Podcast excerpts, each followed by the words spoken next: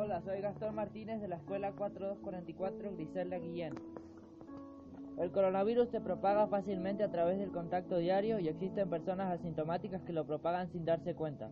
Estos gérmenes pueden propagarse a través del aire hasta 1,8 metros de distancia y permanecer en objetos comunes. Por eso es necesario permanecer en casa el mayor tiempo posible, no reunirse en lugares públicos, limitar el contacto con personas que no conviven en nuestra casa.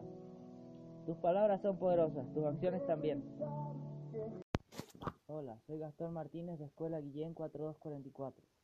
El coronavirus se propaga fácilmente a través del contacto diario y existen personas asintomáticas que lo propagan sin darse cuenta. Estos gérmenes pueden propagarse a través del aire hasta 1,8 metros de distancia y permanecer en objetos comunes.